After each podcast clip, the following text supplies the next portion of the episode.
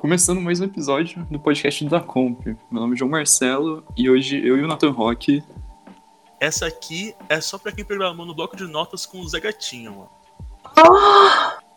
E a gente vai conversar um pouco com o Bruno Gay, um belo rapaz que já se formou em engenharia de computação no TF e tem bastante história pra contar. Seja bem-vindo ao nosso podcast, Bruno. E pra começar, a gente quer te conhecer um pouco, cara. Como que. Dá uma descrição breve de você, cara. Para as pessoas que não te conhecem. Descrição breve minha, velho. Mano, eu gosto de falar muita merda. Eu gosto de gemer em lugares inapropriados e lugares apropriados também. E eu me formei em engenharia de computação na UTF em agosto desse ano. Ok. É, outra coisa, como que. Como surgiu teu, teu interesse pela computação, cara? Bom, é, foi meio padrão, eu acho, cara. Na adolescência eu gostava muito de joguinhos de computador e de videogame, famoso PlayStation. Aí eu também usava muito a internet, né? É, no momento que chegou lá em casa eu comecei a usar bastante. Aí na época da MSN, do Orkut, eu ficava bastante tempo lá online e tal. Aí eu não tinha mais muita coisa assim que eu achava da hora como adolescente, além de jogar. Então, depois eu entrei num técnico lá no ensino médio. Fiz é, ETEC no meu segundo ano do ensino médio, que foi 2010. Então, entre 2010 e 2011 eu estava fazendo técnico em informática. Foi lá que eu comecei a programar e eu achei da hora, cara. Não foi uma coisa que me brilhou o olho assim de primeiro, mas eu achei legal. Eu vi que dava pra fazer muita coisa interessante e tal. Aprendi Java, credo. Aprendi o falecido Delphi e aprendi um pouco de PHP também. Aí, na hora do vestibular, eu tava entre fazer ciência da computação e engenharia de computação. Aí eu pensei, mano, se eu fizer ciência, eu não vou ver hardware. Eu queria ver hardware pra, tipo, saber de tudo, mas já de tudo mesmo que eu não goste muito. Aí eu resolvi fazer engenharia de computação. Mas, tipo, e aí? Você escolheu engenharia de computação, você tinha essa expectativa de hardware e, pelo que você falou, você é de São Paulo, né? Então, como você veio para o Cornélio e, e o curso atendeu essas expectativas, tipo, de ver hardware, essas coisas a mais? Então, na verdade, eu só nasci em São Paulo, mas com oito ou nove meses de vida eu me mudei para Rio Claro, no interior de São Paulo. Aí eu cresci lá. Então, tipo, vivi minha vida toda em Rio Claro até eu ir para Cornélio. Como eu fui parar em Cornélio? Cara, é, eu tava prestando vestibular lá, tipo, no meu primeiro ano de vestibulando, em 2011, é, no Enem eu nem tinha colocado aqui, eu tava meio perdido da vida ainda, aí eu coloquei de primeira opção UFSCar, que eu quase passei, foi por tipo, acho que quatro pontos que eu não passei, e segundo lugar, segunda opção eu tinha colocado engenharia civil em Itajubá. Tipo, nada a ver, eu nem queria fazer civil. Aí beleza, depois eu fiz um ano de cursinho e eu tava na pilha de entrar na USP. Mas aí no final do, do ano lá eu já tava perdendo a pilha, não tava mais tão afim de ir pra USP. E aí o que aconteceu? É, resumindo, eu passei na USP de São Carlos, engenharia elétrica, e no Enem eu tava entre a UTF de Cornélio e Itajubá.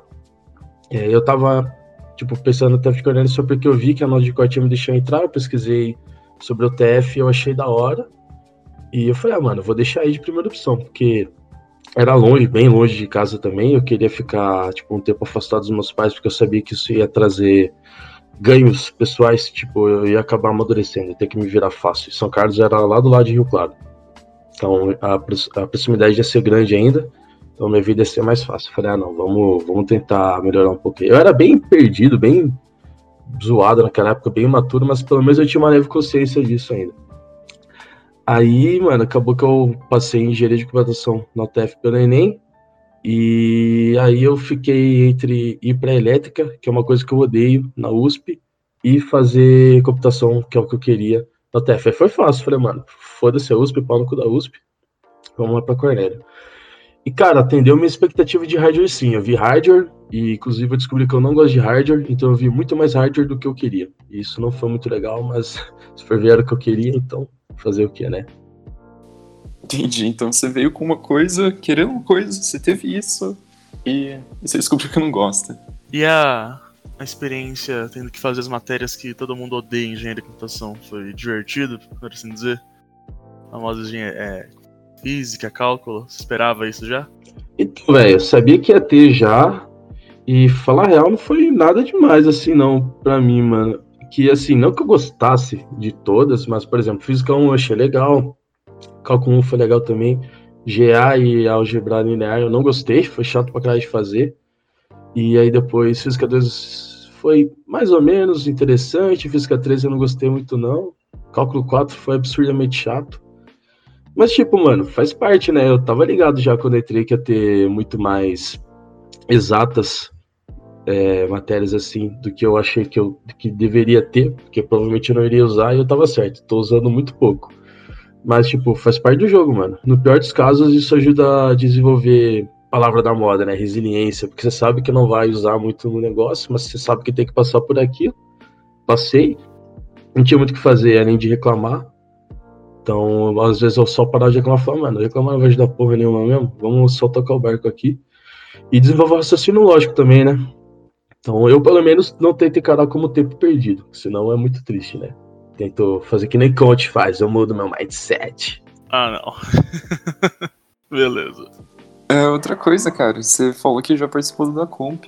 Como, como que é o teu histórico aí com o da Comp? Que, que coisa você desenvolveu lá? Como que foi isso? Bom, é, cheguei em 2013 e na minha turma lá foram os membros daquela gestão da Comp, que acho que foi a primeira gestão da Comp do TF fui lá na sala. Aí entrou duas pessoas lá, um cara e uma mina. Eles ficaram 15 minutos falando do curso e do que o da Comp fazia. E isso foi tudo que eu vi o da Comp fazer no, em 2013 até o mês de 2014. É, a galera não fazia muita coisa não, e depois eu fui fuçar no Face dos caras e eles tinham feito tipo uma visita técnica até onde eu vi lá e tinha e manufaturado uma camiseta. Demorou. Se vocês que eram da sugestão tiverem ouvido aí, já vou pedir desculpa, mas é isso aí, vocês não fizeram nada. Aí, mano, tava eu de boa lá em 2014, acho que no segundo semestre, pegando DP pra caralho, que é uma época que eu tava meio desanimado da vida, eu peguei várias DP. E aí chegou é, uns caras falando que ia ter uma reunião para tentar reavivar o da Comp, criar uma chapa nova, fazer os negócios acontecer e tal os caras me chamaram. Eu achei até meio aleatório, que, tipo, quem me chamou foi o Davi, é, que era o pessoal da turma dele que estava tocando esse barco aí. Eles estavam no segundo semestre deles na época, e a Daiane, que também tinha me, me indicado. Aí eu cheguei lá, mano, conhecia quase ninguém, velho. Mas falei, ah, mano, vamos participar disso daqui, né, velho? Tô fazendo nada mesmo, tô, tava querendo me envolver mais na faculdade. Aí eu, a gente fez uma primeira reunião no hall, uma galera lá no hall descobri quem que eram as pessoas lá, a pessoa se apresentou, a maioria era de computação, tinha umas pessoas de EDS e acho que duas de software. A gente ficou trocando ideia. Aí o Felipe Ede, que acabou virando vice-presidente, falou que o Feitosa tinha falado com ele, tinha meio que colocado ele na parede de, ó, oh, mano, é, vocês deviam fazer o da compra voltar a acontecer, viu? Então meio que colocou essa missão nele. Aí ele falou com o João Bertoncini, que nem sei como que ele chegou pro João, cara. Mas, tipo, foi isso que aconteceu. E o João começou a reunir a galera da turma dele, e essas pessoas da turma dele foram chamando outras pessoas que ele conheciam, que chamaram outras pessoas que conheciam. Aí, falando das coisas, tinha umas 30 pessoas lá, e a gente decidiu realmente, vamos fazer o da comp. Aí, teve uma outra reunião lá que foi para decidir quem quer ficar com qual carga. Os caras chegaram e falaram: ó, o estatuto atual mostra que tem tais diretorias, tocar diretoria precisa de diretor, tem que ter o presidente e vice-presidente também. Aí vendo todas as diretorias lá, eu falei, mano, eu vou querer ficar no marketing, porque de tudo que tinha lá, o que o pessoal falou que as diretorias iriam fazer, era o que mais tinha me chamado a atenção. E uma coisa que eu não tinha trabalhado ainda, nunca tinha mexido com comunicação em nenhum lugar. Falei, ah, acho que vai ser da hora, vou aprender alguma coisa aí. E acabou que na hora de definir quem quer ser o diretor de marketing, eu fui o único cara que levantou a mão, então eu virei diretor de marketing do Dacomp, lá em 2014. Meu primeiro objetivo era criar um logo novo, Aí eu fiz um. Eu e o Vinícius, a gente fez um logo sensacional. O Batman de sutiã. Lindo, absurdo. Eu acho que inclusive vocês deviam colocar ele em vez da minha foto na chamada do, do podcast no Spotify. Aí, além disso, a gente fez o logo do Dacomp também, que não foi a gente que fez, a gente pegou e idealizou o conceito de ser a Fênix e tal, e mais ou menos como devia ser com um brasão atrás, só que a gente pediu pro Wagner da Tudiverse é, criar o logo. Eu sei que o Matheus falou no podcast anterior que ele tinha feito o logo da Onet, então ele fez o logo da Comp também. Por muito tempo o logo da Comp era aquele do Wagner. Aí o logo foi aprovado, tal, beleza. E, mano, continuei no da Comp de 2014, finalzinho, que acho que as eleições foram em setembro, outubro, até o final de 2016 também. Sempre como diretor de marketing. E tem uma coisa meio peculiar que eu meio que sei que você fazia, cara. Qual que é essa parada de esconder pinto em arte do Comp, cara? Então, mano, pinto é um bagulho muito engraçado, velho. Aí eu Vinícius, a gente tinha algum problema com pinto, mano. A gente gostava de colocar pinto nas artes, velho. Aí era legal que eu chegava para ele, né, falava. O Vinícius era mais quem realmente fazia as artes. Eu meio que esquematizava, mano, preciso de uma arte meio assim assado, que tenha isso, isso, aquilo. Aí ele fazia, depois eu pegava, escrevia um textão, divulgava aqui, divulgava ali, fez e-mail por aí. Aí, velho, no começo ele fazia umas artes boas, falava, mano, tem que colocar um pinto na arte, velho. Só que eu falava meio que zoando, né? Mas ele pegava e colocava mesmo. Aí eu falei, pô, da hora, o cara também é idiota por pinto que nem eu. Aí chegou um momento, cara, que ele pegava todas as artes que ele fazia, já tinha um pinto. Aí quando ele mandava e-mail para mim, ele mandava duas artes. Era uma que era, sei lá, Secomp underline oficial, e depois Secomp underline oficial underline sem pinto. Ou seja, a versão oficial da imagem, na verdade, era que tinha pinto, ele tinha que indicar qual que não tinha pinto. E aí, acho que em duas ocasiões, a gente subiu foto que tinha um pinto escondido na página do Face, tá lá até hoje. Algumas pessoas compartilharam na timeline. E essas pessoas têm uma piroca escondida na timeline e nem tem ideia, eu acho. As pessoas nem desconfiam, cara. Foi um negócio meio underground, assim, que vocês fizeram. Sim, mano, foi underground. Assim, é, depois de divulgar, depois de algumas horas que tava lá no ar, a gente chegava pra uma galera mais confiável assim e falava, então, mano, tem um pinto na arte. Os caras, mano, duvido. Tipo, o João, o presidente da compra, a gente falava isso pra ele e falava, mano, me mostra onde que tá. A gente, não, velho, você tem que adivinhar. Aí os caras ficavam lá, procurando, caçando. Só que era tipo um pinto pixelizado, tá ligado? Muito difícil de achar. Não, não podia ser nada tão óbvio também, que senão ia dar merda, né? Entendi. É, mudando um pouquinho agora de, de pauta, mais pra questão da sua participação na UNECT. O João tinha comentado sobre. O João não, o Matheus comentou sobre que você participou no início do, do UNECT. Fala um pouquinho mais sobre isso. Então, é, por empresa júnior surgiu, acho que em 2015, porque um amigo meu da Unesp de Guaratinguetá faz mecânica lá, e ele entrou na empresa júnior de lá. Ali sempre achou muito da hora, ele falava, comentava comigo. Ao mesmo tempo, ele também estava sempre cheio de coisas para fazer por causa dela. Os caras são bem ativos lá também, parece. Ele estava sempre com trabalho. Até ficava zoando ele, que ele falava, ah, não sei o que ela fazer coisa da Júnior. Ah, Júnior, Júnior. Aí chegou 2016, a gestão da Comp tava para terminar e eu não ia continuar. Porque eu falei, ah, mano, acho que já deu, minha passagem pelo da Comp tá de boa. A única coisa que eu, eu tinha que fazer mais lá pro final, além de continuar divulgando os trabalhos, era organizar a passagem de ação. Se você quiser, a gente até fala depois. Fui eu que meio que convenci o Gabriel assumiu da Comp, aí, né, depois ele fez história com o diretório. Mas eu me reuni com os amigos no mesa de bar, a gente tava de boa lá, trocando ideia, e tinha eu e mais outro que a gente já tinha um certo interesse em empresa júnior. Esse outro tinha interesse porque o tio dele fez parte da empresa júnior do ITA, comentou bastante com ele e tal, e ele queria fazer acontecer também. Aí a gente jogou essa ideia na roda com a galera, todo mundo curtiu, a gente trocou ideia lá, pá, meio que a gente falou, vamos fazer? Vamos fazer. Então demorou.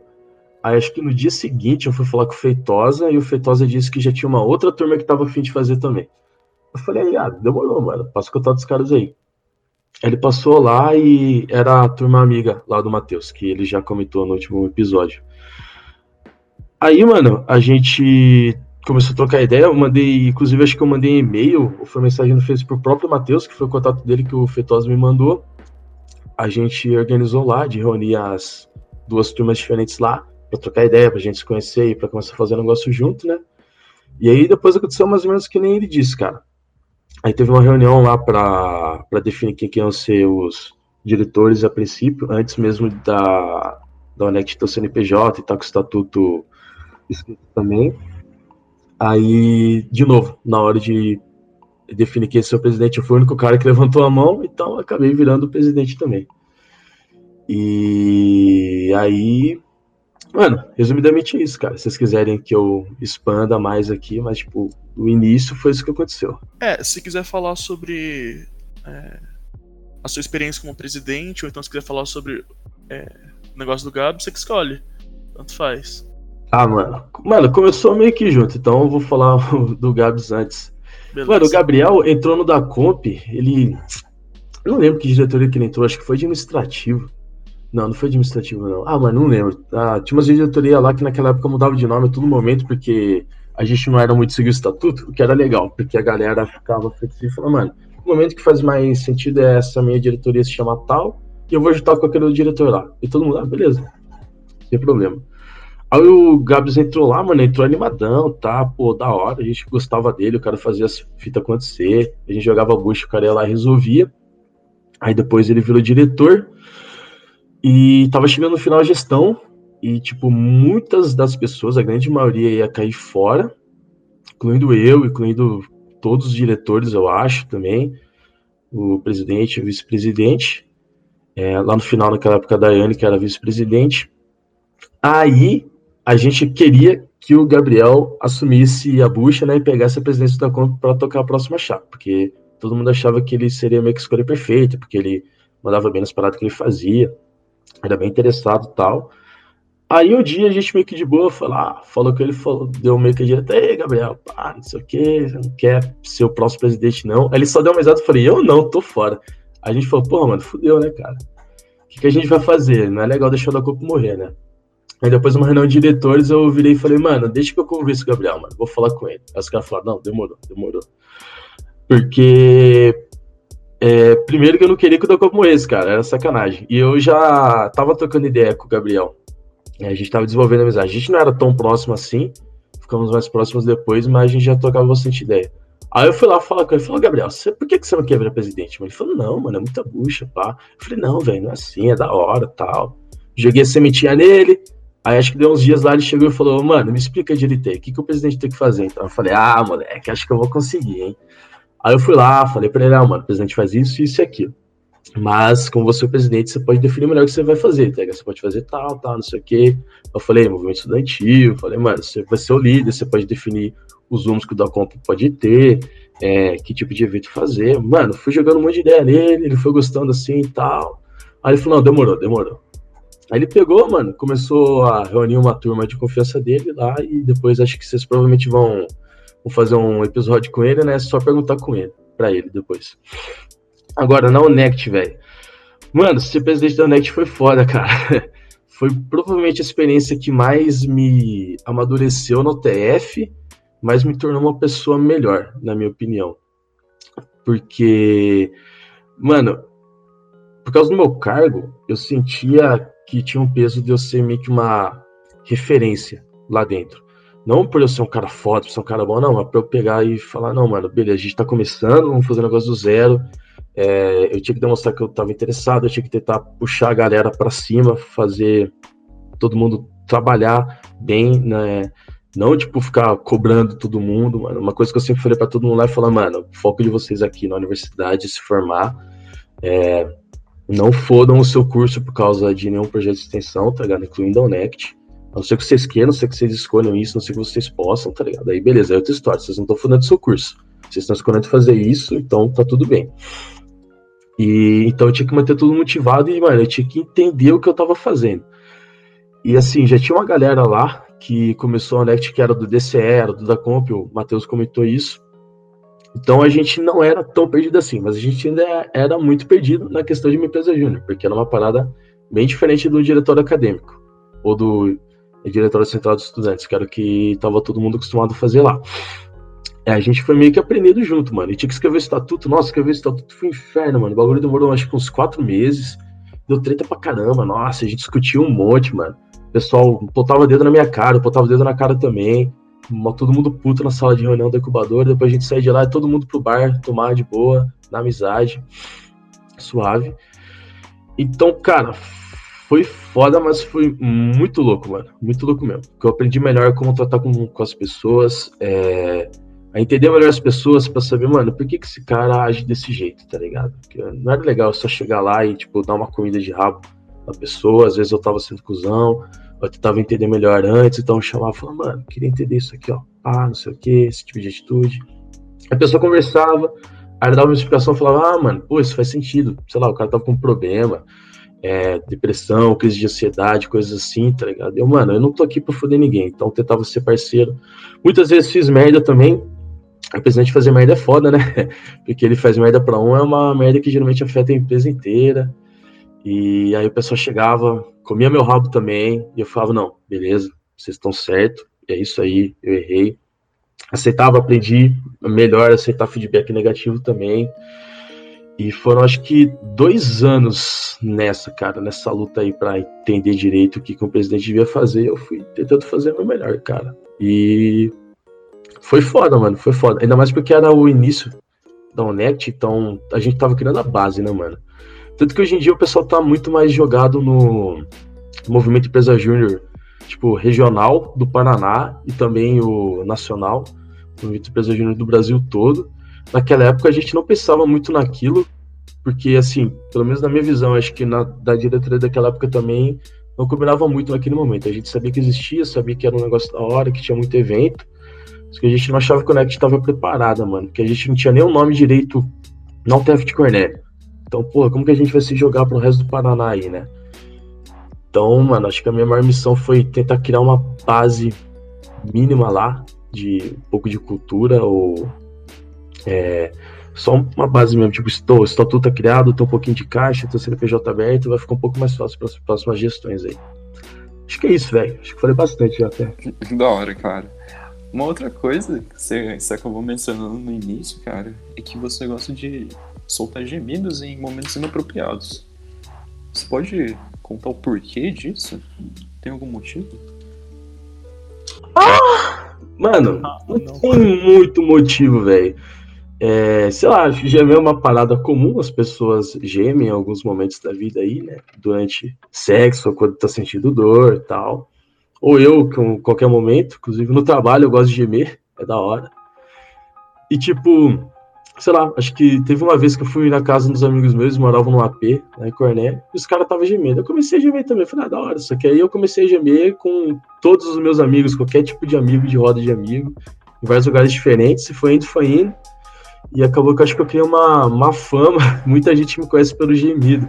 É engraçado. Aí eu fico. Aí a pessoa chega e fala, oh, gemei, eu. Ah! E é isso aí, mano. E acabou sendo tua marca, né, cara? Acabou, mano, foi minha marca. Inclusive, eu, eu dei uma mini palestrinha no Secomp, aí na semana passada, e no final dela eu peguei o microfone e fiz Ah! E aí eu desci do palco. E foi provavelmente o ponto mais alto da minha vida até hoje. é, pegando, pegando a deixa disso aí, é, explica pra mim sobre a história da IC de aula de violão numa ONG. Isso rolou mesmo? Rolou, mano. Foi, cara, foi um negócio que hoje em dia eu paro e penso e falo, mano, que bagulho aleatório, porque, primeiro, não tem nada a ver com a minha área, né? Computação. Tipo, acho que quase nenhuma área de faculdade isso teria a ver na real. Segundo ponto, o cara que me orientou era o professor de matemática, que torna tudo menos a ver ainda. Tipo, isso foi no meu segundo semestre, cara. É, foi no começo do segundo semestre. Foi em 2013. 13, mano, olha que loucura, né? Eu entrei no primeiro semestre de 2013, só que as aulas começaram em maio, porque era depois da greve que teve. Aí então, meu segundo semestre de 2013 começou em dezembro e acabou em março, eu acho, uma coisa assim. Foi uma putaria do caralho. Então, eu comecei no finalzinho do ano de 2013, a CC. Como? Mano, chegou no e-mail lá que tinha uma IC que ia ser um trabalho voluntário para dar aula de violão numa ONG, aí tinha duas opções. É, dar aula para as crianças que frequentavam aquela ONG, que nos geraram crianças carentes, ou dar aula para é, jovens infratores. É, tipo, meio que a galera da FEBEM, tá ligado? Aí, mano, eu, eu e um amigo meu, a gente se interessou, aí a gente falou, e aí, mano, qual que você prefere, qual que você prefere, né? Aí, sei lá, meio que ele falou, mano, eu quero dar aula pros jovens infratores. Eu falei, mano, demorou, vai lá. Aí cada um se inscreveu pra uma, era com o nosso professor orientador. A gente falou lá, conversou o professor, ele levou a gente de carro, em dias diferentes, levou a gente de carro até a ONG, pra gente saber como que era. E, velho, eu chegava lá uma vez por semana, é, levava meu violão, acho que eram uns 20 minutos até chegar lá, mano, era perto da UEMP. E tava lá, as crianças querendo aprender a tocar violão e tinha os violões na ONG, né? Beleza, eu falei, ah, mano, vou passar uma teoria mínima pros caras terem mínima ideia do que estão fazendo, tipo, cinco minutinhos só, e vou partir pra, pra prática pra galera aprender a fazer alguma coisa da hora mesmo, né? Que você ficar tocando na teoria não é nada legal, uma bosta, né? Aí, velho, era da hora que eu ficava tocando ideia com as crianças, eu era um cara mais velho, então elas meio que achavam que eu era um cara legal, um cara descolado. Nossa, eu era um bosta. Só sabia tocar mais ou menos também. Aí, isso aqui era ruim, velho, porque os caras não tinham violão em casa, eles só tinham violão na ONG, só que eles só tocavam quando eu tava lá dando aula. Então eles tocavam uma hora por semana. Então os caras não aprendiam nada, não tinha como os caras aprenderem nada. Então, falar a real, foi uma experiência meio triste, cara. Porque eu saí de lá com os caras sabendo tocar nada. Eu entrei lá com os caras sabendo tocar nada e saí de lá com os caras sabendo tocar nada também. Foi bad. Mas era legal, mano. Toquei ideia com as crianças lá, conheci melhor como é ser uma criança de Cornélio. Os moleques eram tudo bitolado em videogame, mano. Era engraçado. Foi uma experiência interessante. Foi a primeira coisa extracurricular que eu fiz na UTF, inclusive. Particularmente eu aprendi o que é ser uma criança na UTF com o nosso amigão aí, o nosso entrevistador, o João. Se no caso não sabe, ele é de Cornélio. Nascido e criado. Pode crer, mano. Olha só, mano. Temos um nativo aqui, cara. O pessoal te chama de nativo na sua turma também? Tinha um nativo na minha turma e ele ficou como nativo. Não, não chamou não. é, outra coisa que você comentou com a gente, cara, era do Cineclube, que tá aí até hoje. Como, como foi tua participação ali, cara? Mano, o Cineclube foi da hora, velho. É, quando eu entrei, o Cineclube já existia, e os caras passavam é, sessões à noite. Eu falava, mano, que da hora, velho. Que eu sempre gostei de cinema. Inclusive na, naquele tempo de limbo que acabaram os vestibulares no começo de janeiro, até eu começar as aulas na TF, que foi em maio, eu fiquei assistindo filme. Filme pra caralho. Vi uns três, quatro filmes por dia, mano. Que não tinha mais muito o que fazer. Aí é, eu entrei na UTF gostando muito de cinema, muito mesmo. Inclusive era um gosto recente. Então eu comecei a frequentar lá a sessão de Cinema Clube e eu sempre quis fazer parte, que eu achava muito da hora. Eu falei, mano, legal isso daqui. O pessoal chegava, se apresentava, falava, ó, a gente escolheu esses filmes aqui por quê? Porque sempre tinha uma temática, eles falavam qual era a temática, então por que, que aqueles filmes foram escolhidos em detrimento de outros. Eu sempre achei isso muito louco. Eles passavam um filme no teatro e depois eles puxavam uma discussão em cima do filme ainda. Falei, caralho, mano, isso aqui é muito da hora. Eu achava muito louco mesmo, muito da hora. Aí uma vez eles um cara meio que falou que tava com vaga aberta no clube do Davi. Aí ele falou, mano, cola lá na reunião, cara. Eu falei, ah, demorou, né? Aí eu colhei na reunião lá, pá, foi uma reunião que eu achei meio paia. Que tinha vários professores lá que acabaram não é, entrando no projeto depois, mas eles estavam falando um monte de coisa lá. E eu fiquei achando, mano, esses caras têm uma mente meio chata, tá ligado? Porque. Não vou citar nomes, então acho que se os professores acharem que é a carapuça deles, a culpa não é minha, não vou falar quem que eram. Aí eu não achei muito legal, não. E os caras falaram, ah, mano, depois eu te mando um e-mail pra próxima reunião. Eu falei, ah, demorou. Aí ninguém mandou e-mail. Eu falei, ah, beleza, mano, vou ficar suave aqui na minha também, né? Aí demorou. Isso foi acho que em 2014. Aí em 2015, eu tava sentado jantando com o Davi, que fazia parte do Cineclube. E acho que o professor Dirceu chegou pra jantar com nós também lá na RU. Aí eu disse eu que era o coordenador do Cineclube na época. O Davi comentou, ó, oh, mano, ele quer entrar no Cineclube, que eu tinha comentado com ele que eu tava afim de entrar de novo, né? Aí eu disse, pô, Brunão, conheço o Brunão, pá, o Dirceu fez um discurso lá, a moda de Dirceu, e falou, demorou, mano. Aí eu entrei assim, meio que indiretamente, comecei a frequentar as reuniões lá tal, aí eu fiz parte da turma lá, mano. E, cara, eu sempre achava as reuniões do Cineclube sensacionais, cara. Porque a gente se reunia a gente pensava, ah, não vai demorar meia hora, só definir um filme, né? A gente ficava uma hora e meia, duas horas discutindo sobre uma caralhada de filme, e no fim a gente tinha que escolher uns filmes rapidão, porque os professores tinham que usar o laboratório de física para dar aula. Mas, mano, era sempre muito louco, velho. Sempre, toda semana, não, todo mês eu sempre tinha indicações novas de filme, e, porra, era muito louco puxar é, discussão lá no Cineclube também. Você pegar, estudar um filme para saber o que falar, o que comentar, para fomentar um debate entre a galera, sempre foi muito da hora.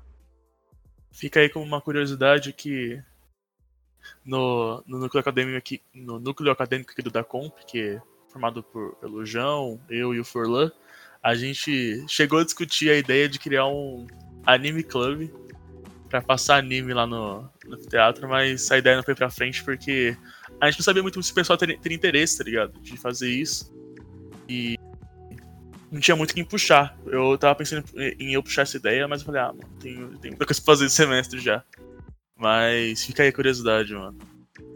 Mano, eu acho que interessante sim, cara. A concentração de otaku por metro quadrado da Altev de Cornell é insana, mano. Tem uns caras grotescos de anime que eu conheço, mano. Então, eu já ouvi que tem bastante otaku mesmo no TF, mano. Mas é, não sei, mano. É que aí fica aí o. Pra quem ouviu o podcast e tiver interessado aí, manda uma mensagem pra gente. Aí a gente vê se a gente vai fazer descer.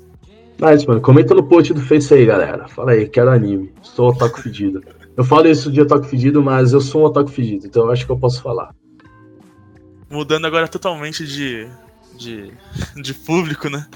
É, fala um pouquinho pra gente sobre a sua jornada no DCE, mano. Você participou do Diretório Acadêmico Estudantil. Como é que foi isso aí? Pô, cara, eu tinha. Tenho, né, todos os requisitos para alguém que deveria ser parte do DCE, né? Eu sou cabeludo, barbudo, cara de mendigo, andava de chinelo todo momento na faculdade, menos dois graus eu tava lá de chinelão. Só que eu nunca fui membro oficial do DCE. Inclusive, algumas vezes as pessoas me paravam no hall, perguntavam coisas do DCE, aí eu tentava orientar elas e falava, mano, mas acho que você devia falar com alguém do DCE, ver se tá alguém na sala. Aí a pessoa, ah, você não faz parte do DCE? Eu, não. Porque, assim, eu sempre fui próximo da galera do DCE, sempre dei bastante, sempre não, mas eu, em algum momento de dificuldade, comecei a andar bastante com o Diegão, o Brunão de Paulo, que inclusive fez parte da Unect também, e a turma lá, ficava lá na salinha direto também, acho que o pessoal me olhava lá e achava que fazia parte, né? Mas assim, eu sempre tentava ajudar a galera do DCE também, mano. Eu nunca fui membro oficial, mas eu gostava do trabalho dos caras, achava muita coisa que eles faziam legal, acho uma parada muito importante pra faculdade, tá ligado? O pessoal às vezes ficava muito bitolado assim, isso na faculdade e tal, eles tentam trazer um pouco da realidade mais para cima, realidade acadêmica, inclusive, né? Sempre achei isso muito massa. Aí, tipo, época de eleição, eu tentava convencer a galera a ir lá votar. não, não fazia boca de urna, não falava, vou, vota lá na chapa que eu gosto. Não, eu falava, vou, vota lá, vota, no DCE, é importante no DCE, vota no DCE, tá ligado? E alguns outros, umas outras ações deles eu tentava ajudar também, tipo, ajudar um pouco na divulgação, fazia um boca a boca, tá ligado? Inclusive os coletivos também, eu sempre tentei dar apoio sempre que eu podia, mano. É, o Lampião eu não consegui dar muito apoio porque ele foi chegando depois, quando eu tava ficando fora do TF, mas o, o coletivo nossa, eu esqueci, mano, que o feminino lá do TF, mas, tipo, eu frequentava lá algumas palestras que eles traziam, eu achava muito massa. Acho que é o Prazer Feminismo. Isso, Prazer Feminismo, esse mesmo. É, no começo deles lá, eu, que eu ainda tava no TF, eu frequentava, ia nas palestras e tal. Eu sempre achei muito massa. O Ubuntu, nossa, acho o Ubuntu do caralho, mano. Abração pro Dani, pro Diegão. Sempre achei muito massa o trabalho dos caras lá, velho. Vira e mexe quando eu volto aí pra Cornélio, eu tento dar um, dar um pulo lá com o Dani, vejo um pouquinho o treino de capoeira do cara. Sempre achei isso muito louco. Mas então, nunca fui parte do CE, mano. Apesar de parecer muito que eu fazia parte. Então talvez eu tenha feito parte, né? Eu ajudava um pouco a galera. Sou cabeludo e barbudo, então, né? Fica aí. Acho que o que conta é da alma, né? É, uma outra coisa, cara, tipo, recentemente a gente presenciou uma discussão entre os caras da incubadora e uns professores, né? Eles estavam falando sobre sobre o, como sai o profissional formado daqui do, de engenharia de computação especificamente. Tipo, os caras da incubadora estavam falando que a gente é meio engessado, que acaba não saindo muito preparado para o mercado, nas tecnologias que eles estão trabalhando. E os professores estavam falando que eles estruturam para te dar uma base de aprender qualquer coisa depois, saca? E no teu caso, como que, que a universidade te deu, tipo, a base que a universidade te deu te ajuda no teu dia a dia, no teu trabalho, como deve? É, primeiro, essa discussão entre os professores e a galera da incubadora, eu acho que os dois estão certos.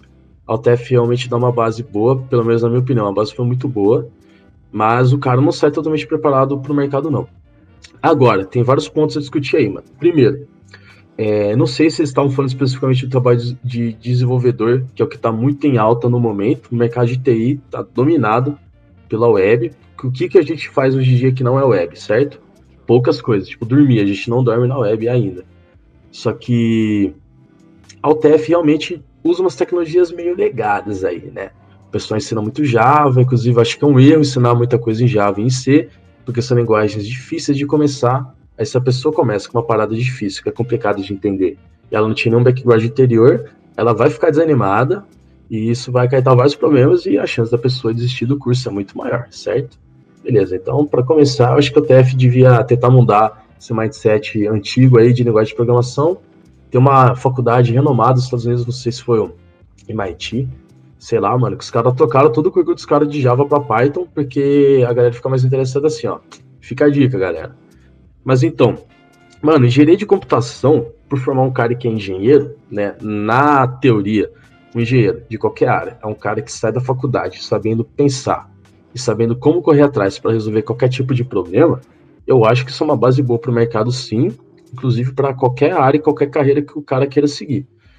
Eu, pelo menos, acho que a UTF me ajudou sim a aprender a me virar sozinho, tá ligado? Correr atrás de resolver treta, resolver problema e ter que aprender coisas por si só, porque tinha aulas que eu não entendia muita coisa, aulas que os professores eram ruins, e eu tinha que passar na porra da prova, então, mano, o que, que a gente faz? Né? A gente se mata de estudar e a gente aprende a trabalhar sob pressão também. O prazo tá lá, mano, acabando, você vai entregar o, o trabalho com falta de uma hora no mudo, mas você vai entregar o trabalho, tá ligado? Essas coisas acontecem. Então, acho que sim, ela me deu uma boa base. Mas essa boa base foi mais assim, nessa parte de soft skills que estão bem alta também, do que tanto na parte técnica. Ela me deu uma parte embasamento técnico assim interessante até, mas não tanto na área de web. Só que eu aprendi muito mais coisa mesmo correndo atrás por fora, tá ligado? Fazendo curso online, lendo artigo na internet, lendo post de blog de empresa foda, pegando para fazer as coisas sozinho, tá ligado? É, acho que isso acabou me ajudando muito mais na hora de eu conseguir meu emprego como desenvolvedor do que realmente, por exemplo, as disciplinas de web da faculdade ou, ou as disciplinas de programação. Na verdade, de programação não digo nem tanto que elas ajudaram sim a desenvolver lógica, né? Lógica de programação e tal, que com certeza ajuda na hora de escrever código. Mas de web específico, foi mais eu correndo atrás mesmo, e acho que é o Next também. Apesar de eu ter sido presidente, eu acabei metendo a mão na massa em um projetinho ou outro, ajudava a galera também, porque eu tinha um conhecimento técnico assim. Então isso acabou me ajudando bastante também. Vamos falar um pouquinho sobre essa história sua do TCC, que demorou um pouquinho para sair é, você comentou que demorou um ano para poder pegar meia no cinema. Como é que foi essa história? Então, essa é a desculpa que eu dou para ficar menos mal, né, mano? Pra fingir que era uma questão econômica. Cara, terminei todas as matérias e o TCC1 no final de 2017. Aí eu ia cair fora, ia procurar um estágio, né? E tinha que fazer o TCC2. Aí, mano, arranjei um trampo. E, cara, você tá fora de Cornélio ganhando dinheiro, a sua motivação para fazer o TCC é, cara, zero, tá ligado? Você não quer fazer o bagulho, é uma coisa que você não sente necessidade nenhuma, mano. Porque você fala, velho, ter o diploma agora não vai me ajudar em quê, tá ligado? Já tô empregado, porra. Aí, velho, eu fiquei parado, fiquei 2018 inteiro sem fazer quase nada do TCC, fiz muita pouca coisa. Eu sempre gostei muito de cinema, né? Comentei aí do Clube anteriormente, então o que que eu fazia? Eu ia no cinema, pagando meia, porra, maravilha, né, cara? Minha carteirinha tava vencida em 2017, Aí ficava mostrando o comprovante de matrícula direto do sistema da UTF. E fiquei nessa, cara, um ano indo no cinema. Aí eu fingi que ia ser desculpa oficial. Aí chegou em 2019 aí, primeiro semestre, o Lucas, meu professor e orientador, mandou um e-mail que resumidamente era assim: Mano, você termina esse semestre ou você arranja outro orientador. Eu falei, demorou, Lucas. Vou terminar esse semestre então, né, velho? Então, na pura e espontânea pressão, acabou a minha mamata de menos cinema e agora, infelizmente, pago inteira. É, você comentou um pouquinho sobre também as comunidades de tecnologia. Participa de alguma? Como é que funciona isso? Mano, isso é a coisa que eu acho mais maravilhosa no, no mundo da programação, no mundo da web, principalmente. Porque todas as tecnologias que você usa para desenvolver tudo, tá ligado? Quase todas, na real, são abertas, tá ligado? Tipo, open source, coisas livres, livres para você usar de maneira comercial ou não comercial, na maioria das vezes, e você tem toda uma comunidade muito grande por trás. Os caras que criam essas coisas de graça, eles trabalham de graça também, tá ligado? Uma coisa que a maioria faz no tempo livre, não tô ganhando nada com isso. E tem comunidades que se reúnem presencialmente ao redor do mundo também. Aí, como eu tô em São Paulo, acho que é o local do Brasil que mais tem. E eles organizam encontros para discutir coisas que eles estão fazendo, como que eles estão usando, tá ligado? Para discernir conhecimento. E eu acho isso muito louco, cara. Eu não faço parte de nenhuma, Talvez um dia eu venha a participar, ser um membro ativo, não sei. No momento não é uma responsabilidade que eu tô querendo. Mas, cara, eu acho muito louco, mano. É meio que o socialismo que dá certo, tá ligado? Porque realmente todo mundo compartilhando as coisas, mano. Fazendo tudo junto e querendo entregar tudo para todo mundo e querendo compartilhar conhecimento e, tipo, indo todo mundo junto pra comunidade ficar forte, para todo mundo ter acesso àquilo, mano. É um bagulho que eu acho muito lindo de verdade. É da hora. Falando assim por fora, não parece tanta coisa, mas depois que eu comecei a viver isso, tá ligado? Eu falei, caralho, mano, o bagulho é muito louco, mano. Os caras, tipo, eles organizam encontros sábado, é, sexta, quarta, segunda noite em São Paulo. Conseguem patrocínio de uma empresa que paga a janta de todo mundo, paga Heineken, pizza, tá ligado? Os caras têm uma treta, mas os caras não ganham nada com isso, tá ligado? Só, beleza, talvez ganham uma certa fama aí, o pessoal vai conhecer melhor o trabalho deles e tal. Mas os caras não têm nenhum retorno financeiro, mano. É tudo porque eles gostam, sei lá, da tecnologia em questão e querem compartilhar com todo mundo mesmo. Acho muito massa isso daí. Mas isso acaba sendo mais presente em cidade grande, né? Isso, tipo, é uma realidade mais de São Paulo. Ou acontece mais no interior aqui, por exemplo. Cara, no interior até acontece, só que assim, eu sei que acontece no interior de São Paulo, em Campinas, São José dos Campos, que são cidades muito grandes, perto de Cornélio ainda, né? Cidades muito pequenas, assim, realmente é difícil, não vai ter como. Porque tá muito atrelado também ao mercado da, da região, né? São Paulo tem um polo tecnológico absurdo, um dos maiores do Brasil, talvez o maior. Aí lá essas comunidades acabam nascendo de maneira natural, tá ligado? Agora em cidades que já não tem tantas pessoas assim ligadas à tecnologia, já é mais difícil, né? Ficar muito complicado fazer acontecer. Mas acontece, tipo, em outras capitais também. Eu sei que no Nordeste tem vários encontros assim, pro Sul também tem.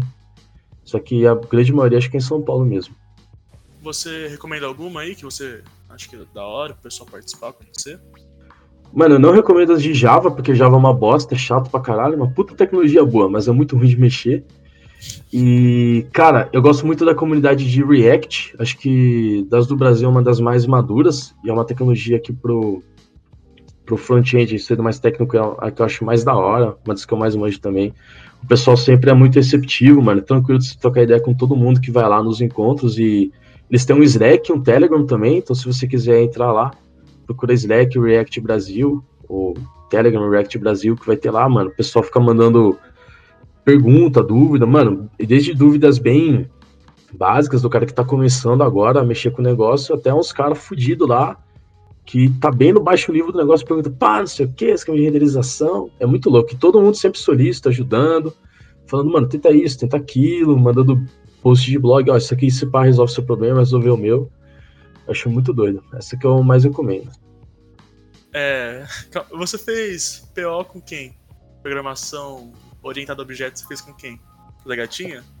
Ah, sim, foi com o Zé. Dona da voz grossa mais gostosa. Você teve a melhor experiência de Java possível. Você abriu o bloco de notas lá, mandou os códigos, rodou no, no prompt de comando, pô. Java é um monte divertido, mano. Na moral, na moral, mano, é, Zé, você é um sacana, velho. Não se ensina ninguém a programar em nada assim, mano. Você fala que é, não, você tem que aprender de verdade, pá. O caralho, mano. O cara tem raiz, que aprender. Raiz. Não tem que aprender a isso. O cara tem que aprender, tem que aprender direito, não de verdade. Para com isso daí, velho. Mano, é horrível. Nota. mano, na última semana isso não Vins pra gente, velho. Eu fiquei tão triste. Eu confesso que até hoje eu só sei programar no bloco de notas, cara. Nossa, cara, que vida triste que você deve ter, mano. Não, o bloco de notas não foi feito pra isso, velho. É sacanagem Só Java. daí. Só Java, bloco de Só notas. Java. O, o é Java, que nem é verboso, né? Pô, perfeito fazer isso no bloco de notas. Uma coisa linda, cara. Ah, mas, mano, por fim, você quer. O microfone é teu. Você quer divulgar alguma coisa? Quer dar um recado pra galera? Galera, não desistam do curso, a não ser que vocês achem que isso vai fazer bem. Aí desiste do curso mesmo. Mano, é louco isso, cara. Sei lá, não vai ser um, recado muito motivacional, mas, mano, se você acha que tá foda, você tem que cair fora da TF, mano, cai fora, velho. Faz o que é melhor pra sua saúde mental, pelo amor de Deus. Segundo, participe do da Comp, do Cirecube e da Unect, porque são projetos muito fodas, são os que eu participei na UTF. Eu gosto muito de todos eles. Lógico, acho que eu tenho um carinho especial pelo Unect, porque foi realmente tudo do zero, tá ligado? Tal, mas gosto muito, muito do da Comp também. Tenho um carinho muito grande. Foi o primeiro grande projeto que eu me envolvi, né? E, mano, o Matheus fez uma, recomendações aí de galera para vocês entrevistarem. Posso mandar algumas também? Por favor. Beleza. É, acho que teve algumas que o Betão já comentou comigo, umas pessoas que vocês estavam no gatilho aí. Então eu vou comentar só gente nova, que nem ele, que nem ele nem o Matheus falaram para mim. Mano, seria legal vocês falarem com o Brunão. Eu chamo ele de Bruno de Ola, Bruno de Paulo. É, ele fez parte do, da Onect comigo, foi um dos membros, é, caralho, fundadores. Foi o primeiro diretor de projetos. Ele fez parte do DCE também, acho que ele ficou uns, umas duas gestões do DCE. E agora ele também trabalha como desenvolvedor, mas ele também é meio que gerente, porque ele tem um projeto na incubadora. É, ele trabalha para uma startup chamada Dex, lá em São Paulo, e ele que está tocando a abertura de meio que uma filial deles na incubadora de Cornélio. Então acho que ele teria muito a agregar também, ele vai poder falar mais sobre como é participar do DCE, e acho que da turma que formou comigo assim, ele é provavelmente mais empreendedorzão. É, tem um outro cara também, o Davi Kawasaki. Acho que vai ser muito interessante você falar com ele. Ele ganhou uma hackathon em Londrina, junto com mais uma turma da UTF, daí de Cornélio. Ele fez parte do Cineclube, ele fez parte da Comp também. Ele foi um dos fundadores do ELP, o, ensino, o grupo de ensino lógico, ensino lúdico de lógica de programação, que é um grupo que eu pago muito pau. Inclusive, eu já ajudei eles em algumas oficinas, acho que umas duas que eles ministraram. Eu estava lá como voluntário para ajudar eles a preparar as paradas e falar com a turma lá. E ele tá trabalhando na Dinamarca. Então acho que ele poderia, assim como o Bruno ficou um tempo na Holanda, ele poderia ter uma visão muito legal também de uma pessoa que está fora do país. Agora vamos dar uma equilibrada nos gêneros aí. Seria interessante vocês falarem com a Bia, Ana Beatriz Sampaio. Ela fez parte da Comp comigo também. Ela fez intercâmbio para os Estados Unidos. Aí, enquanto ela ainda estava na faculdade, ela estagiou na Cielo e agora acho que ela está no Citibank. Então, ela pode trazer uma, uma visão muito legal, tá ligado? De, tipo, como é ser mulher em tecnologia, que acho que é uma coisa que toda mulher pode falar, que é, deve ser uma coisa complicada. Mas ela tem um currículo fugido aí também. E eu também recomendo a Daiane, Daiane Maera dos Santos. Ela também fez parte da Comp, também fez parte da Unect, e ela trabalha hoje em dia com segurança, que é uma área pouco falada, mas que faz muita parte da área de computação também. E ela também trabalhou, acho que uns dois ou três anos na área de jogos. Então ela vai poder trazer uma visão muito interessante do mercado também.